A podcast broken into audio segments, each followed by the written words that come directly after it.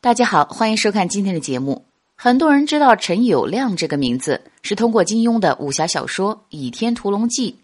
作者笔下的他自称是丐帮八代长老，背地里却跟着师傅陈坤为蒙古人效力，为人阴险狡诈，是一个人品极烂的反派人物，最后死于非命。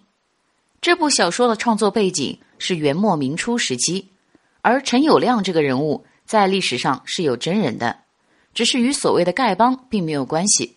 他是湖北沔阳人，元朝末年农民起义的领袖之一。也是朱元璋统一天下的最大劲敌。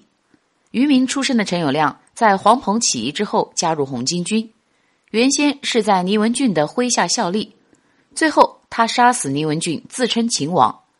几年后，陈友谅又挟持徐寿辉，自立为汉王。当时长江以南的起义军属他率领的部队实力最强。一三六零年，陈友谅秘密派人杀死徐寿辉后，登基称帝。改元大义，定国号为汉。他为人狡诈且生活奢靡，在自己的统治区横征暴敛、滥发货币，以至于最后众叛亲离，许多部下都归顺了朱元璋。一三六三年，陈友谅在鄱阳湖大战中大败，身中流箭而死。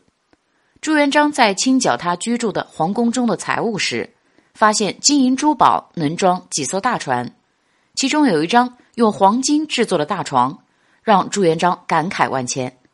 一个尚未建国的土皇帝，不但生性多疑、为人残暴，而且生活这般奢靡，这样的人岂能夺取天下？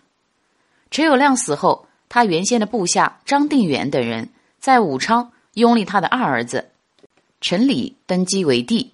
第二年归降明君，朱元璋封他为归德侯。